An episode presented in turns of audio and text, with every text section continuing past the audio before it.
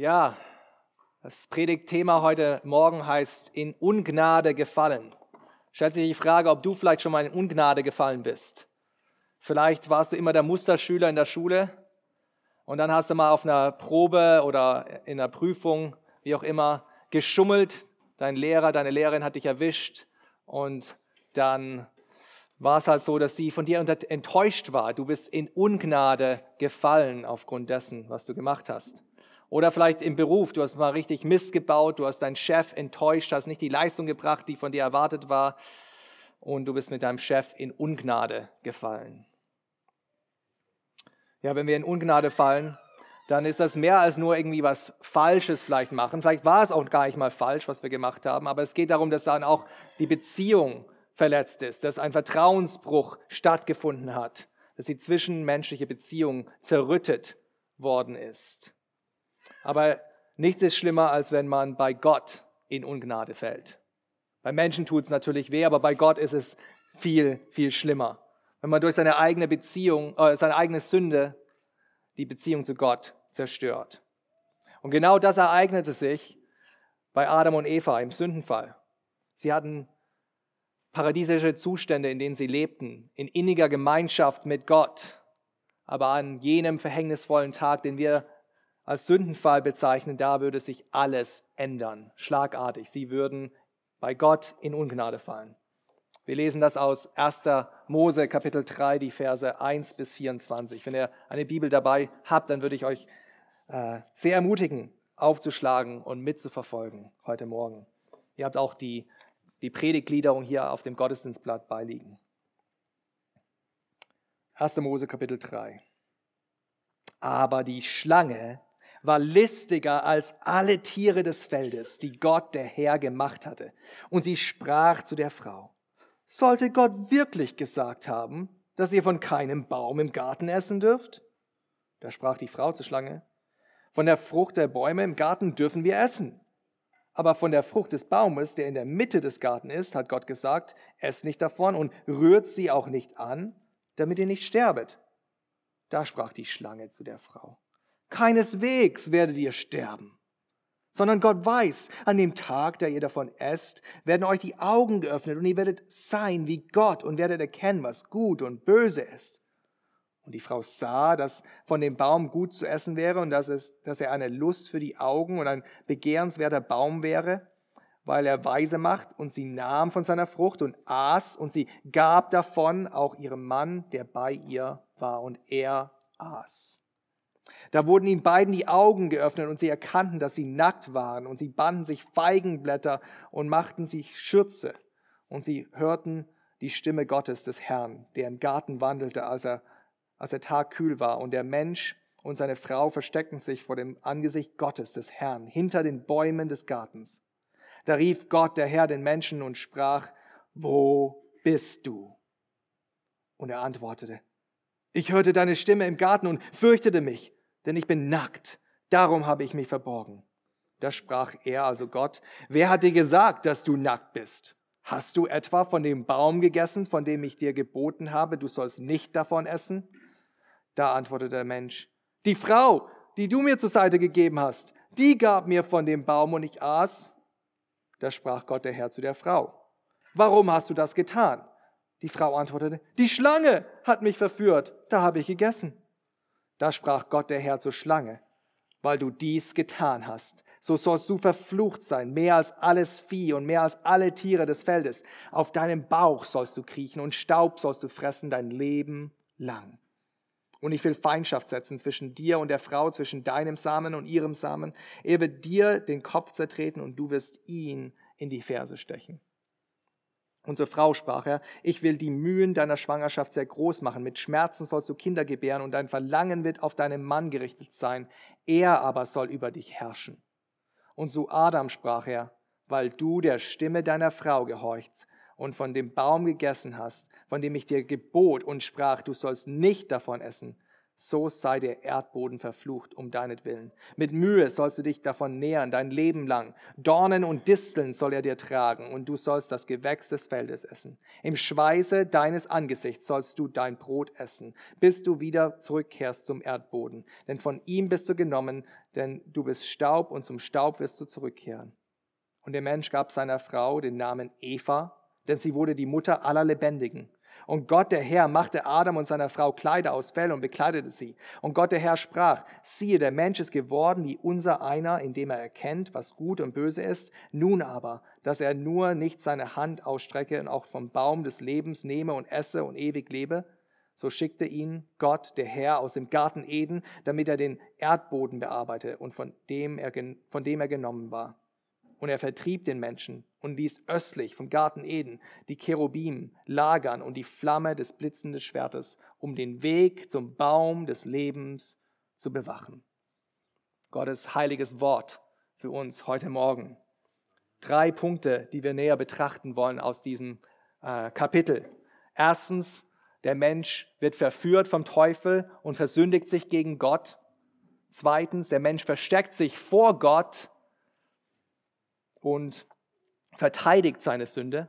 Und drittens, Gott verflucht den Menschen und vertreibt ihn aus dem Paradies. Das sind die drei Punkte heute Morgen. Zunächst verführt und versündigt. Der Mensch wird vom Teufel verführt und versündigt sich gegen Gott. Ihr kennt es bestimmt aus den Filmen. Äh, es wird der Protagonist des Filmes dargestellt und, und sofort wissen wir, das ist der, der Gute im Film, nicht wahr? Und so wurde uns in den ersten zwei Kapiteln Gott letztendlich vorgestellt. Gott als Schöpfer, Gott als Bundesgott, Yahweh und als Elohim. Er ist der Protagonist dieser ganzen Geschichte. Und der Nebendarsteller, die Nebenrolle spielt der Mensch, im Ebenbild Gottes geschaffen.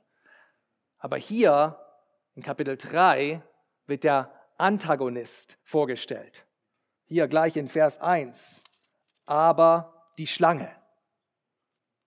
Das ist bemerkenswert, denn hier ist eine Schlange im Spiel, eine Schlange in den Handlungsablauf hineingekommen. Es ist ein Geschöpf von Gott gemacht, steht da, aber es ist ein Tier und die Tatsache, dass es ein, dass ein Tier hier in, in den Fokus gerückt wird, das sollte uns komisch äh, vorkommen.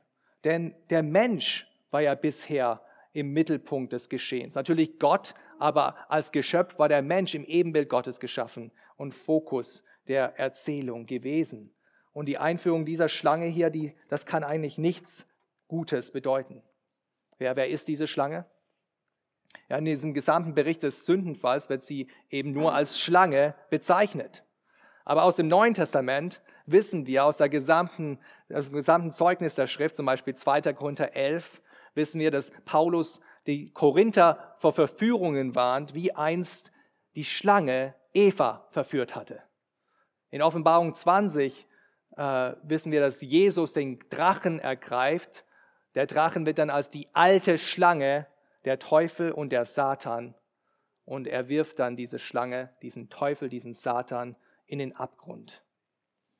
Die Schlange ist letztendlich der Verführer. Die Schlange verkörpert Satan, den Teufel. Satan ist das hebräische Wort für Teufel. Und dann im Neuen Testament hat man Diabolos oder Teufel, die griechische Bezeichnung für den gleichen gefallenen Engel, Luzifer. Ja, wie, wie wird diese Schlange beschrieben hier in diesem ersten Vers? Sie wird als listig beschrieben, nicht wahr? listiger als alle Tiere, die Gott der Herr gemacht hatte. Und diese Charaktereigenschaft der Schlange, die passt auch irgendwie zu ihrem Wesen. Sie ist wendig, sie schlängelt, sie ist kurvig, sie ist klitschig, sie ist schwer zu fassen, veränderlich. Man sagt ja schlau wie eine Schlange. Daher kommt es ja auch. Aber das ist nicht eine positive Eigenschaft, die hier beschrieben wird. Nein, die, die Schlange benutzt hier ihre, ihre Cleverness, ihre Listig, Gerechtigkeit nicht für Gutes, sondern für Schlechtes. Sie ist hinterlistig. Sie hackt was aus. Sie führt etwas im Schilde. Und was sie im Schilde führt, ist nichts Gutes. Sie verführt nämlich. Das sehen wir in den ersten Versen, gleich in Vers 1 im zweiten Teil. Da spricht die Schlange die Frau an. Und es sieht zunächst mal nach einem harmlosen Gespräch aus, nicht wahr? Aber was nach harmlosen Gespräch aussieht, das verbirgt hinter, dahinter natürlich Hinterlist. Das ist eine gefährliche Versuchung. Denn das Wort hier für Schlange im Hebräischen ist Nachash. Und das Wort für verführen ist Nasha. Und das ist genau, was die Schlange macht. Die Nachash. sie vernascht, sie, Nascha, die Frau, wieder die Schlange verschlingt. Verführerin verführt. Das ist, was die Schlange ist und das ist, was sie macht. Und diese Versuchung der Schlange, die ist passiert erstmal schleichend. Sie hat Annäherungsversuche der Frau gegenüber, die erstmal sehr subtil sind. Die sind spitzfindig, die kann man gar nicht mal erst so fassen oder wahrnehmen. Die Absicht ist nicht direkt einen Frontalangriff gegen Gott zu starten, das kommt noch, aber zunächst will sie einfach Zweifel sehen in der Frau, in ihrem Denken, in ihrer Wahrnehmung von Gott. Und so spricht die Schlange die Frau an. Das ist auch hinterlistig. Denn wer war der Behüter des Gartens gewesen? Es war Adam, dem diese Aufgabe zuteil gewesen war. Er hätte den Garten hüten sollen. Er war der Herrscher über die Tiere. Und hier umgeht diese Schlange ganz subtil, ganz hinterlistig diese Schöpfungsordnung. Mann als Oberhaupt über seiner Frau, als Oberhaupt über die Tiere. Umgebt, um, um, untergräbt die Schöpfungsordnung und greift direkt die Frau an. Hier wird die Schöpfungsordnung letztendlich auf den Kopf gestellt. Und was ist der Inhalt dieser Versuchung? Ja, kommt gleich zum Punkt. Sollte Gott wirklich gesagt haben, dass ihr von keinem Baum im Garten essen dürft? Das ist eine Frage, aber es ist eine ganz hinterlistige Frage, nicht wahr? Es ist nicht wirklich eine Frage. Es ist ein Hinterfragen. Hinterfragen, was Gott eigentlich gesagt hat. Hat Gott wirklich gesagt? Er will damit bewirken, dass die Frau an der Glaubwürdigkeit von Gottes Wort zweifelt. Er will die Glaubwürdigkeit von Gottes Wort untergraben, der Teufel. Und diese Schlange will im Prinzip, dass die Frau an diese Überlieferung, weil die Frau war ja nicht dabei, als das Gebot ge gegeben wurde an Adam, dass sie an die Überlieferung, die Adam ihr gegeben hat, zweifelt, dass es nicht zuverlässig ist. Vielleicht hat Adam ihr auch falsch auf den Weg gebracht. Das ist auch sehr gut möglich. Wir wissen es nicht genau. Ich frage mich, ob es dir vielleicht bekannt vorkommt, diese subtile Verführung des Teufels. Dass der Teufel diese Zweifel auch in uns hineinseht. Hat Gott wirklich gesagt? Ist die Bibel wirklich Gottes Wort? Ist Jesus wirklich von einer Jungfrau geboren? Ist Jesus wirklich am Kreuz gestorben? Ist er wirklich auferstanden? Wird er wirklich wiederkommen? Subtile Angriffe des Teufels damit wir Gottes Wort anzweifeln. Und wir sehen dann den nächsten Schachzug des Teufels hier in dieser Versuchung. Er tut jetzt als nächstes den Inhalt des Verbotes hinterfragen. Was soll Gott gesagt haben? Und hier legt die Schlange letztendlich Worte, Gott Worte in den Mund, die er nie gesagt hat. Was, was ist die Überlieferung der Schlange von Gottes Verbot, also die schlangenhafte Überlieferung vom Verbot? dass ihr von keinem Baum im Garten essen dürft. Das hat aber Gott nie gesagt. Seht ihr, wie, wie hinterlistig die Schlange ist? Er nimmt so eine Halbwahrheit und verdreht die komplett. Er lässt auch das Verbot hier viel strenger, viel restriktiver aussehen, als es eigentlich war. Was war Gottes Gebot nochmal? Du darfst von allen Bäumen des Gartens essen, außer von dem einen Baum der Erkenntnis. Gott sagt, alle Bäume sind auf dem Menü. Und was sagt der Teufel? Alle Bäume sind tabu. Ist komplett umgedreht. Was will hier die Schlange damit bewirken? Ja, die Frau soll denken, dass Gott ihr was vorenthält, dass Gott knausrig ist, dass Gott nicht gut ist, dass er nicht großzügig ist, dass er ein strenger Lehrmeister ist, dass er ein Miesepeter und ein Spiel- und Spaßverderber ist. Sie sollen nicht mehr als großzügigen und gütigen Vater anerkennen, der er wirklich ist. Und wir sehen hier, die Frau beißt an im zweiten Vers, in den Versen zwei bis drei. Anstatt einfach zu sagen, weiche von mir, Satan, verschwinde, lässt sie sich auf diesen verhängnisvollen Dialog ein. Zunächst scheint sie ja noch gut dabei zu sein. Sie widerspricht der Schlange. Von der Frucht der Bäume im Garten dürfen wir essen, sagt sie. Soweit, so gut. Sie hat noch das Gebot mehr oder weniger intus. Sie gibt es wahrheitsgetreu weiter an die Schlange. Aber dann in Vers 3 macht sie einen gravierenden Fehler. Sie zitiert das Essverbot aus Mose 2, Vers 17, wo Gott ihnen verboten hatte, von dieser Frucht des Baumes der Erkenntnis zu essen. Aber im Verbot heißt es lediglich, ihr sollt nicht von dem Baum essen. Was fügt die Frau hinzu? Sie gemacht es genauso wie die, wie, wie die Schlange. Sie fügt Worte hinzu, die nicht da waren. Zu diesem Essverbot fügt sie auch ein Berührungsverbot hinzu. Sie sagt da, dass Gott gesagt hätte, rührt sie nicht an, sonst werdet ihr sterben. Vers 3. Seht ihr, wie, wo das Problem hier liegt? Sie ergänzt zu dem, zu dem Essverbot auch ein Berührungsverbot hinzu. Sie macht damit Gottes Wort strenger, restriktiver, als es eigentlich ist. Sie addiert, tut im Prinzip ein Gesetz hinzufügen, das von, auf menschlicher Tradition, auf menschlicher Überlieferung basiert, was nichts mit dem Wort Gottes zu tun hat. Das ist letztendlich Gesetzlichkeit, eine Art Werksgerechtigkeit. Das haben die Pharisäer genauso gemacht mit ihren Überlieferungen der Alten, als wir im Markus Evangelium gesehen haben, Kapitel 7. Und wir sind auch dazu geneigt, das zu tun, nicht wahr? Ja, Vers 4, die Schlange holt dann zum nächsten giftigen Angriff aus. In der ersten Versuchung hatte sie versucht, ähm, dass die Frau an der Güte Gottes zweifelt. Jetzt seht sie Zweifel an dem Gericht Gottes. Zunächst hatte sie das Verbot vergrößert, größer dargestellt, als es eigentlich war. Jetzt will sie genau das Gegenteil bewirken, nämlich das Gericht abschwächen, die Konsequenzen der Übertretung abschwächen. Ihr werdet keineswegs des Todes sterben, sagt die Schlange da in Vers 4. Hier zeigt die Schlange ihr wahres Gesicht. Sie agiert nicht mehr hinterlistig oder subtil, sondern es ist ein Frontalangriff auf Gottes Wort. Die Schlange widerspricht Gottes Wort auf voller Linie. Ist das euch aufgefallen? Gott hatte gesagt, ihr werdet gewisslich sterben an dem Tag, wo er von der Frucht esst. Die Schlange sagt genau das Gegenteil. Ihr werdet keineswegs sterben.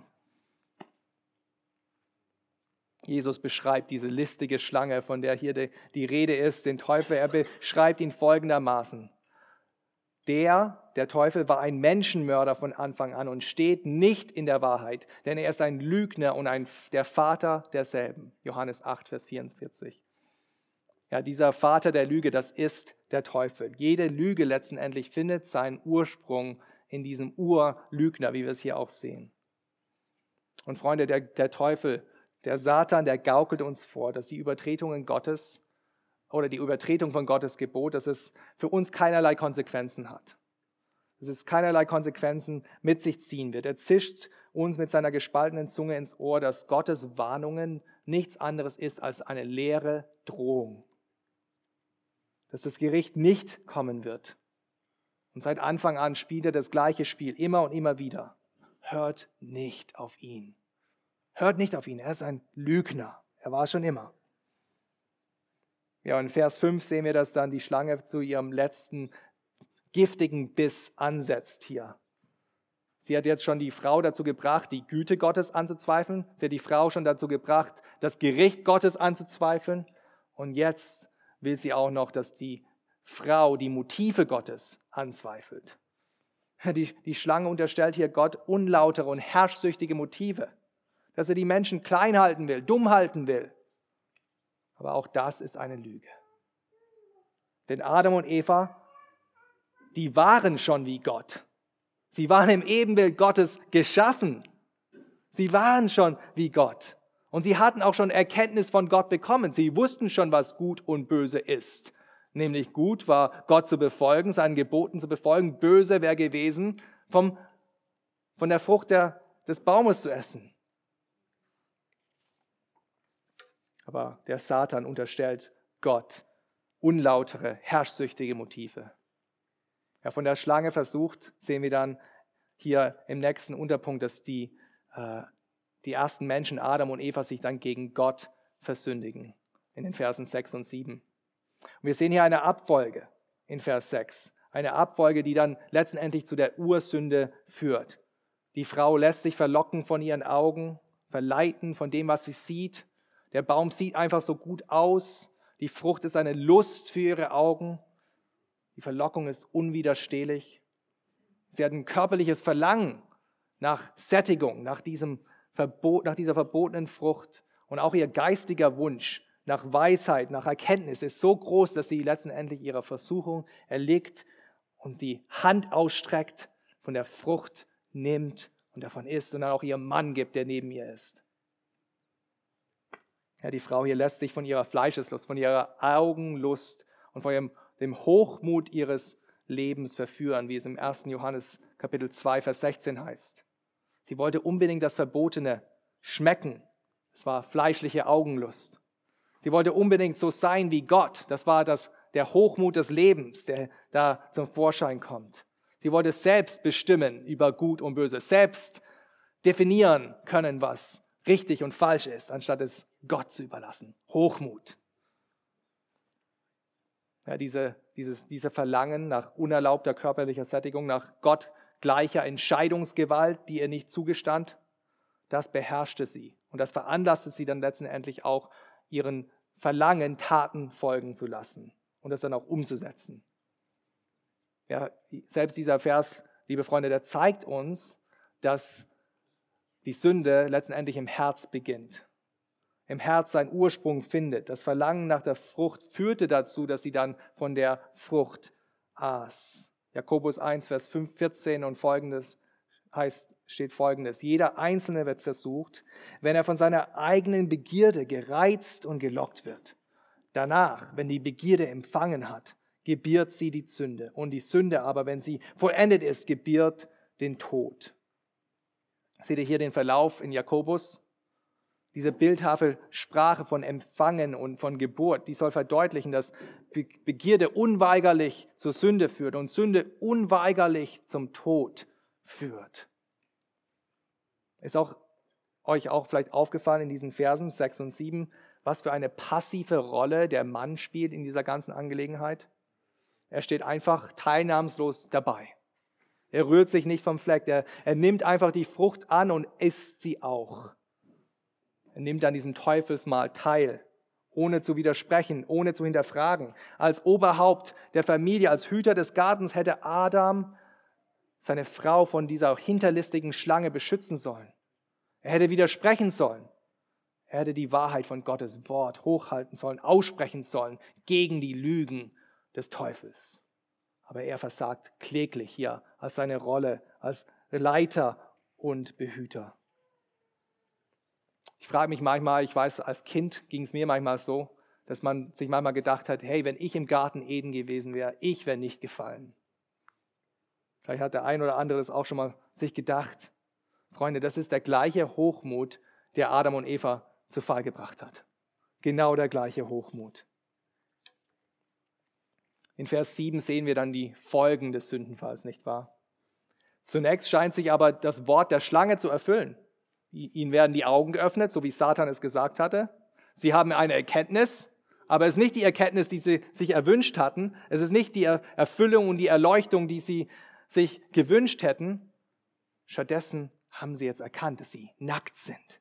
Ihre Augen wurden geöffnet, dass sie ihre Unschuld verloren hatten und jetzt Scham verspürten. Notdürftig werden ein paar Feigenblätter zusammengeflochten, um ihre Scham zu verdecken, um nicht entblößt dazustehen. Und der Sündenfall hat auch eine Auswirkung auf ihre Ehebeziehung. Vorher waren sie nackt, wie wir gelesen haben, und schämten sich nicht am Ende von Kapitel 2. Jetzt sind sie nackt und schämen sich voreinander. Wir sehen ja auch in diesen Versen, wie peinlich eigentlich es ist und wie lächerlich es ist, zu versuchen, seine eigene Scham, seine eigene Schande und Sünde zu bedecken. Ja, hier mit Feigenblättern, die verwelken, die, die zerreißen. Und wir machen doch genau das Gleiche so oft. Wir präsentieren uns als gut bürgerlich nach außen hin, ziehen sonntags unsere Maske auf, wir klopfen die frommen Sprüche, die wir alle so gut drauf haben. Wir verstecken uns hinter einer Fassade der Äußerlichkeiten, aber in uns drin sieht es ganz anders aus hinter diesem Feigenblatt, wenn wir ehrlich sind, dann wissen wir, dass wir nackt sind, dass wir entblößt sind vor Gott. Aber was wir sehen, ist, dass letztendlich Adam und Eva und auch wir, wir können unsere Scham nicht bedecken. Wir können uns nämlich auch nicht vor Gott verstecken, der alles sieht. Das bringt uns zum zweiten Punkt. Versteckt und verteidigt. Der Mensch versteckt sich vor Gott und verteidigt seine Sünde. Kinder, Habt ihr vielleicht schon mal versucht, euch vor euren Eltern zu verstecken? Also nicht beim Verstecken spielen, sondern vielleicht, weil ihr euch was ausgefressen habt, weil ihr Mist gebaut habt und ihr wollt nicht, dass die Eltern es mitkriegen. Was macht man da? Habe ich auch mal als Kind gemacht. Man versteckt sich. Man läuft weg. Man will nicht konfrontiert werden mit den Eltern. Die Gegenwart der Eltern ist in dem Moment was Unschönes. Und genauso war es bei Adam und Eva. Ihr Gewissen hatte sie angeklagt. Sie wussten, dass sie sich versündigt hatten gegen Gott. Sie schämten sie sich. Sie versuchten sich zu verstecken, wegzubleiben von Gott. Und dann Vers 8, sie hören ein Geräusch. Sie hören den Klang, die Stimme von Gott dem Herrn, wie er durch den Garten geht. Das ist wie so ein König, der flaniert durch seinen Garten. So kommt es einem vor in der Kühle des Tages. Und dieses gleiche Geräusch das früher lieblich und kostbar in ihren Ohren gewesen wäre, auf einmal hat es genau den gegenteiligen Effekt. Es ist ein grauenvolles Geräusch in ihren Ohren. Sie fliehen davor. Sie fliehen so schnell die Füße nur noch sie tragen können. Sie können nämlich nicht mehr im Angesicht Gottes bestehen. Sie wissen, dass sie schuldig sind. Sie können dem Herrn nicht mehr in die Augen blicken vor lauter Scham und Schuld. Sie waren Übertreter. Der Bund war gebrochen. Die innige Beziehung war zerstört. Und Freunde, das beschreibt doch so perfekt eigentlich den menschlichen Zustand, der auf uns alle in unserer Natur zutrifft. Dass wir alle in unserer Natur entfremdet sind vor Gott, ohne Gott in der Welt, wie es im Epheserbrief heißt. Wir befinden uns letztendlich auf dem Kriegsfuß mit Gott. Wir sind seine Feinde, stehen unter seinem gerechten Zorn. Warum ist das der Fall? Weil Adam die Sünde in die Welt gebracht hat, wie wir es auch in der Schriftlesung vorhin gehört haben. Durch Adam ist die Sünde in die Welt gekommen. Durch den Ungehorsam des einen Menschen sind alle Menschen zu Sündern geworden. Und das trifft zu, weil Adam sozusagen der Kopf der gesamten Menschheit ist. Obwohl die Frau chronologisch gesehen zuerst Übertreter geworden ist, wird die Ursünde zuallererst Adam angerechnet weil er die Verantwortung hatte, den Bund Gottes zu halten, den Garten zu bewahren. Das war seine Verantwortung. Und da wir alle von Adam abstammen, da wir alle sozusagen in Adam sind, so sind wir auch in Adam zu Sünder geworden. Er repräsentiert, repräsentiert uns. Er repräsentiert die ganze Menschheit und stürzt mit seiner Sünde die gesamte Menschheit in die Sünde. Und so kommt es, dass seit dem Sündenfall jeder Mensch in Sünde geboren ist. Das ist wie, wie eine Erbkrankheit, wie ein Gendefekt läuft sich die Sünde durch alle Generationen. Das ist Teil von unserem geistlichen DNA. Das ist das, was uns ausmacht. Geistlich gesehen ist die gesamte Menschheit verdorben, wie wir es in der Schrift lesen. Keiner ist gerecht, nicht einer. Keiner ist verständig. Keiner fragt nach Gott, wie Römer 3 uns lehrt. Wir sind alle abgewichen. Wir taugen alle zu nichts. Das sind nicht meine Worte, sondern Worte der Schrift. Es ist keiner, der Gutes tut. Nicht einer. Das ist, liebe Freunde, unser menschlicher Zustand seit dem Sündenfall. Und unheilige Menschen, wie wir alle sind, wir können vor einem heiligen Gott nicht bestehen. Wir können nicht in sein Angesicht gelangen. Und das ist genau, was hier passiert in diesen Versen 8 und 9. Und man sieht hier auch in Vers 9 dann einfach, wie absurd es ist, dass der Mensch sich vor Gott versteckt, nicht wahr? Das ist so ähnlich wie wenn man mit kleinen Kindern Verstecken spielt. Und man weiß schon von vornherein, wo sie sich verstecken. Man sieht schon die kleinen Füße unterm Vorhang hervorragen. Man weiß genau, wo sie sind. Aber man sagt dann vielleicht trotzdem spaßeshalber, wo bist du, wo bist du? Und genauso ist es auch hier. Die Frage, die Gott dem Adam hier stellt, wo bist du? Ist nicht so, als, Gott, als ob Gott es nicht wusste. Das ist eine rhetorische Frage.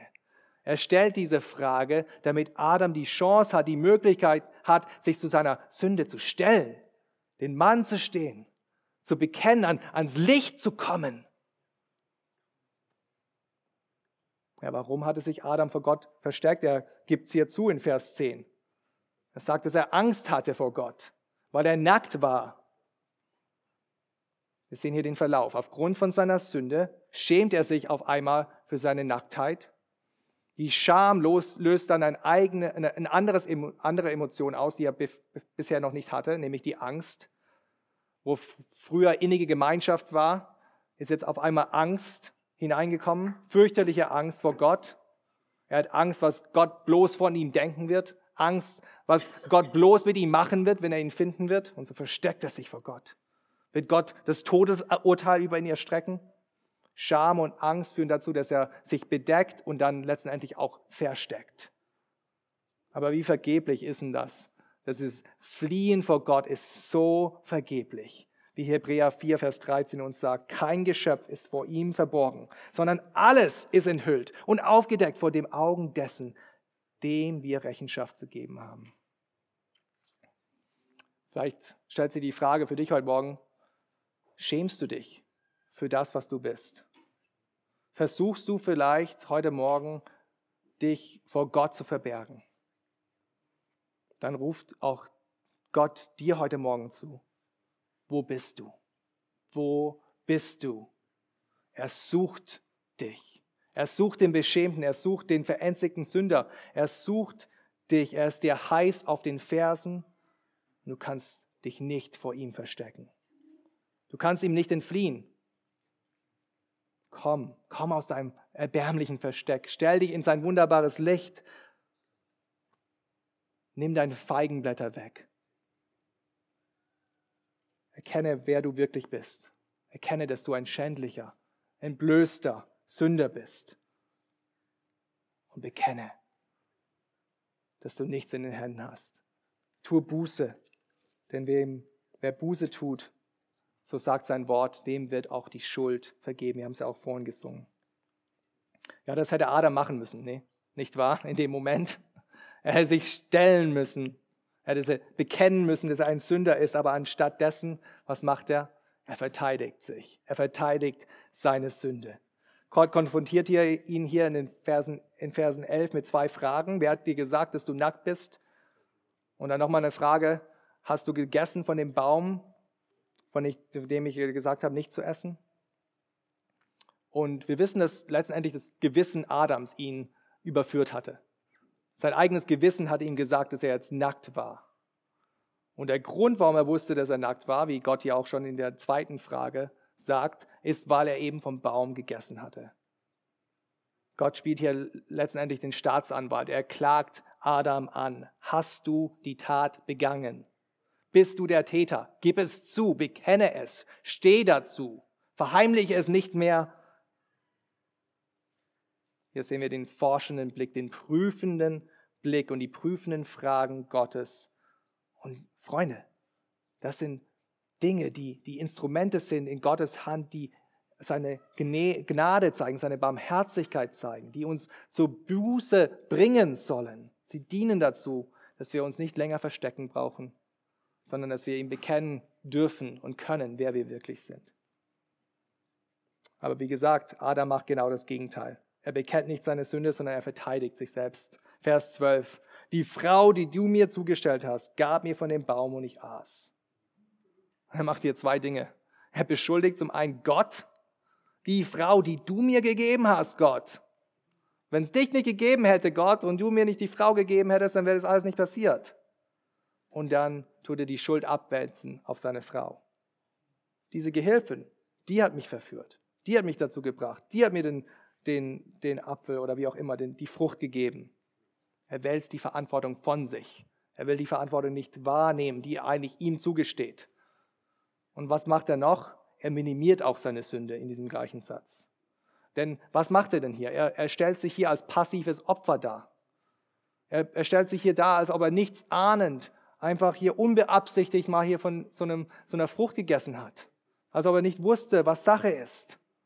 Und somit verteidigt er und rechtfertigt er seine Sünde. Aber es ist einfach, über Adam zu lästern, nicht wahr?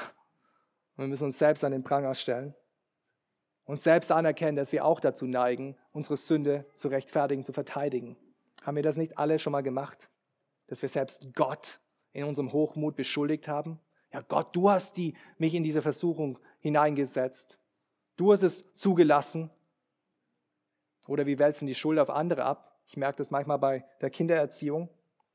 Wenn die Kinder vielleicht nicht gleich gehorchen und ich dann ärgerlich werde, aufbrause, dann schiebe ich meinen Kindern die Schuld in die Schuhe. Ihr habt mich dazu gebracht durch euer Ungehorsam, dass ich überreagiert habe. Ja? Schuldschieberei. Aber die Frau macht es auch nicht anders als der Mann. Sie wälzt auch ihre Schuld ab.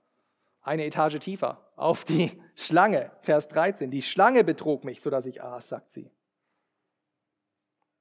Die Frau hier, die tut so, als ob äh, die Versuchung der Schlange so unwiderstehlich war, dass sie nicht in der Lage war zu widerstehen. Sie tut so, als ob sie hilflos ausgesetzt wäre. Sie will nicht zugeben, dass letztendlich nicht die Versuchung von außerhalb kam, sondern dass die Versuchung in ihrem Herz war, dass sie durch ihre eigenen Begierden gereizt und gelockt worden ist. Sie will nicht eingestehen, dass sie in ihrem Zustand vor dem Sündenfall eigentlich in der Lage dazu gewesen wäre, der Sünde zu widerstehen, indem sie auf Gottes Wort vertraut hätte und nicht den Verlockungen ihrer, Auge, ihrer Augen. Geschwister, das ist auch ein gutes Wort für uns. Denn alle, die wir vom Geist Gottes neu geboren sind, die wir auf Jesus vertrauen, wir dürfen sicher sein, dass wir nicht mehr Sklaven des Satans sind.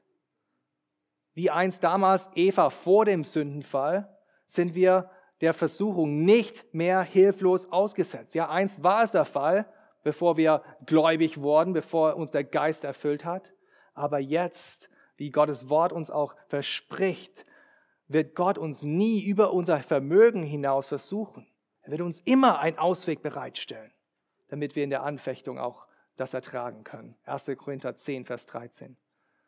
Wir können also nicht sagen, der Satan hat mich dazu gebracht, das zu machen. The devil made me do it. Nein, wir sind nicht dem Satan hilflos ausgesetzt. Der Mensch versteckt sich vor Gott, er verteidigt seine Sünde vor Gott und das hat zur Folge, dass Gott der Herr sein gerechtes Urteil fällt, nämlich seinen Fluch gegen die Menschen ausspricht und sie aus dem Paradies vertreibt. Und das sind unsere zwei letzten Punkte hier in dem übergeordneten Punkt 3. Verflucht und vertrieben. Ja, Gott verflucht die Menschen. Er fängt aber erst eine Etage tiefer an. Er verflucht zuerst die Schlange. Vers 14 und 15. Und dieser Fluch, den er gegen die Schlange ausspricht, der ist angemessen für die Versuchung, die die Schlange äh, gegeben hatte. Das Tier nämlich, diese Schlange, hatte sich über den Menschen erhöht in dieser Versuchung. Und hier sehen wir, dass der Fluch die Schlange wieder erniedrigt, wieder auf den Boden der Tatsachen zurückbringt, wortwörtlich.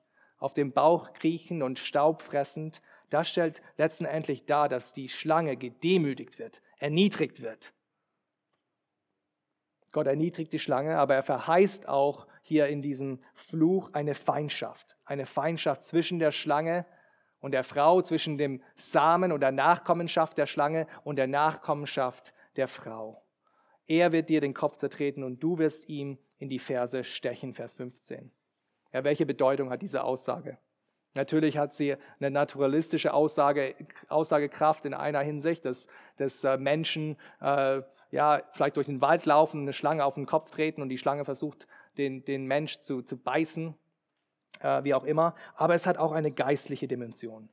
Denn wenn wir uns verinnerlichen und, und wieder vor Augen halten, dass die Schlange der Verkör die Verkörperung des Satans ist, dann wissen wir, dass das letztendlich hier ein Hinweis ist auf eine geistliche Dimension. Es ist eine Art äh, Hinweis auf das Evangelium, eine Art äh, Proto-Evangelium, wie man es auch nennt, dass der Nachkomme der Frau eines Tages den Nachkommen oder die Schlange ihren Kopf zertreten wird. Und letztendlich ist das gesamte Alte Testament zielt darauf hin, herauszufinden, wer wird dieser Nachkomme sein? Wer wird dieser Same der Frau sein, der letztendlich die Macht des Teufels zerbrechen wird, indem er seinen Kopf zertritt? Wer wird die Auswirkungen des Fluches zurückgängig machen? Wer wird diese paradiesischen Zustände wiederherstellen? Wer wird uns wieder in die innige Gemeinschaft mit Gott bringen? Das ist die Frage des gesamten Alten Testamentes. Und dann, endlich kommt das Kind. Endlich wird das Kind geboren, geboren von einer Frau unter dem Gesetz, der uns loskauft von dem Gesetz, von dem Fluch des Gesetzes, indem er selbst ein Fluch wurde, indem er ans Kreuz gegangen ist. Wie geschrieben steht, dass verflucht jeder ist, der am Holz hängt. Dieserjenige ist nicht kein geringerer als Jesus Christus. Und am Kreuz hat der Teufel einen vermeintlichen Sieg erstmal errungen, als er Jesus in die Ferse gestochen hat. Aber der Samen der Frau dort am Kreuz, am Holz, hat den entscheidenden Sieg errungen.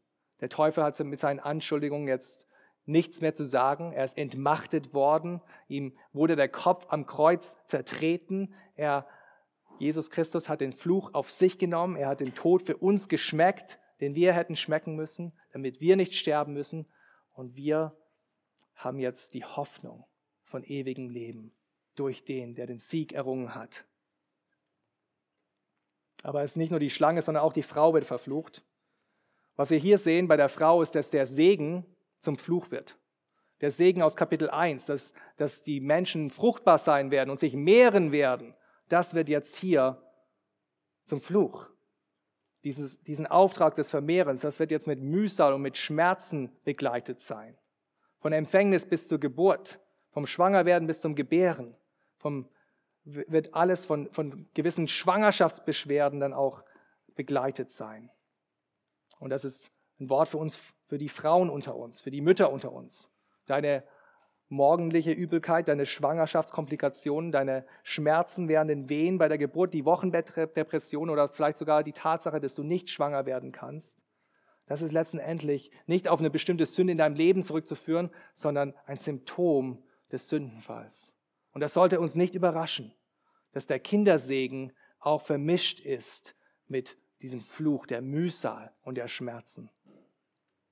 Und der zweite Aspekt vom Fluch, der für die Frau ausgesprochen wird, ist, dass sie ihr Verlangen nach ihrem Mann sein wird, nach ihrem Ehemann, er aber über ihr Herr sein wird. Ja, was bedeutet das? Das bedeutet, dass es der Frau in der Ehe schwierig fallen wird, ihrem Ehemann zu folgen, ihrem Ehemann und sich unterzuordnen, wie es die Schrift uns lehrt.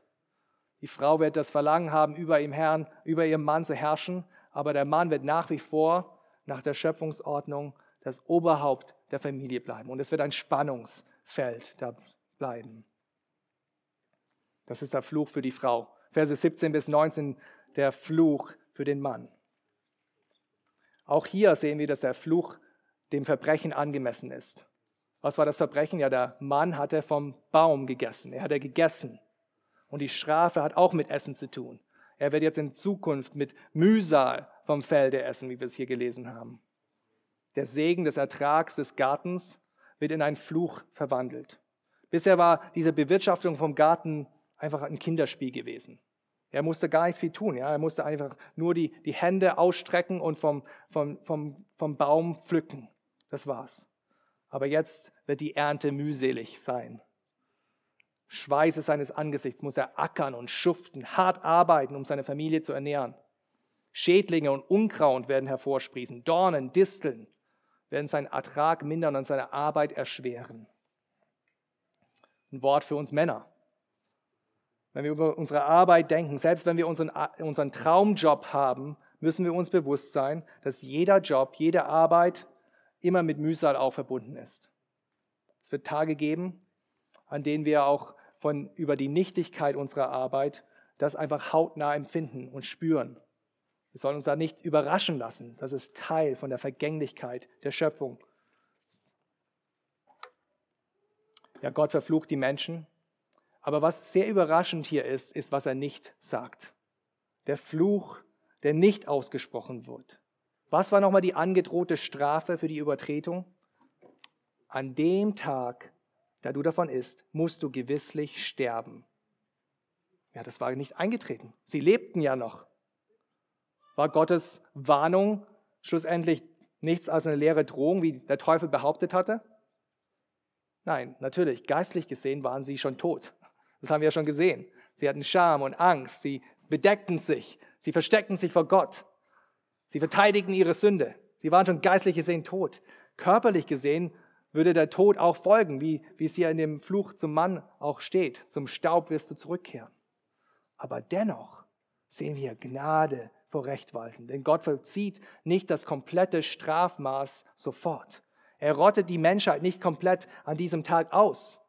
Eigentlich hätte unsere menschliche Rasse an dem Tag aussterben müssen, wenn Gott es genau genommen hätte. Aber die Tatsache, dass es nicht so eingetreten ist, ist wahre Gnade. Und deswegen kommt hier auch Vers 20 so überraschend. Dieser Vers scheint einfach komplett fehl am Platz zu sein. Was steht hier? Und der Mensch gab seiner Frau den Namen Eva, denn sie wurde die Mutter aller Lebendigen. Das, das fügt sich irgendwie nicht so ein in den Handlungsablauf, aber ist genau am richtigen Platz.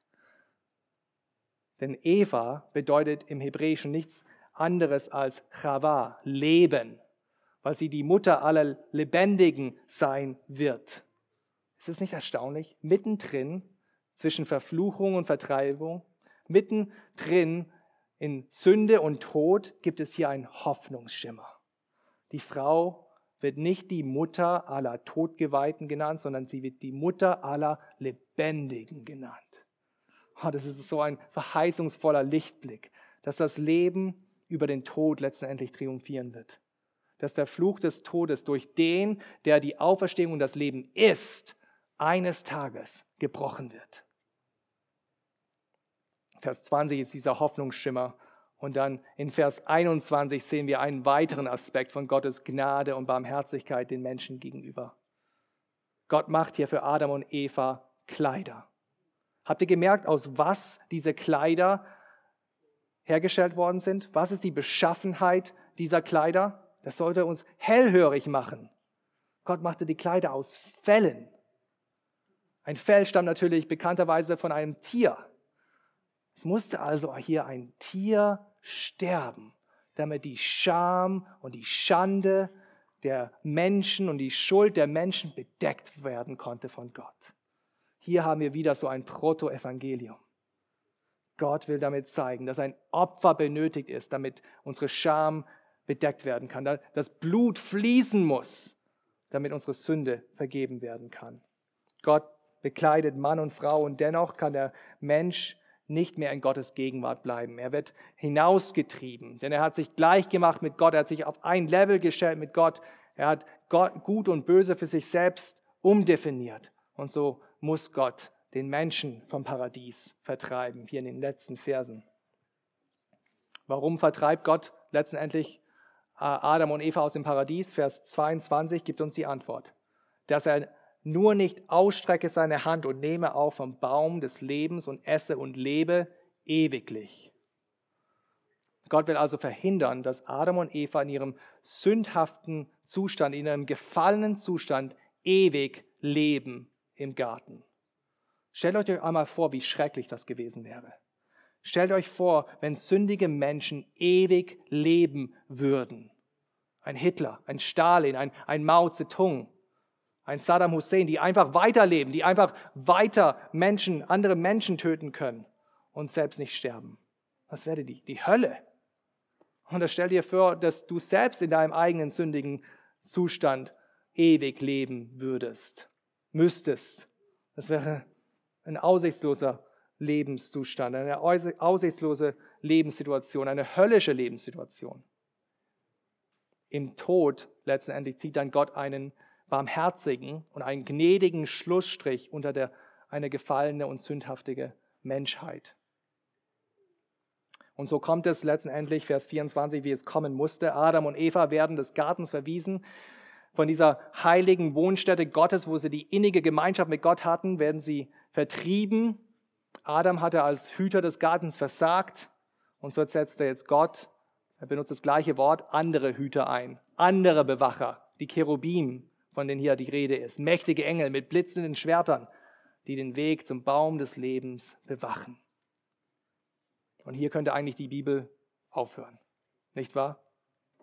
Der Mensch ist verflucht von Gott, weg von seiner Gegenwart.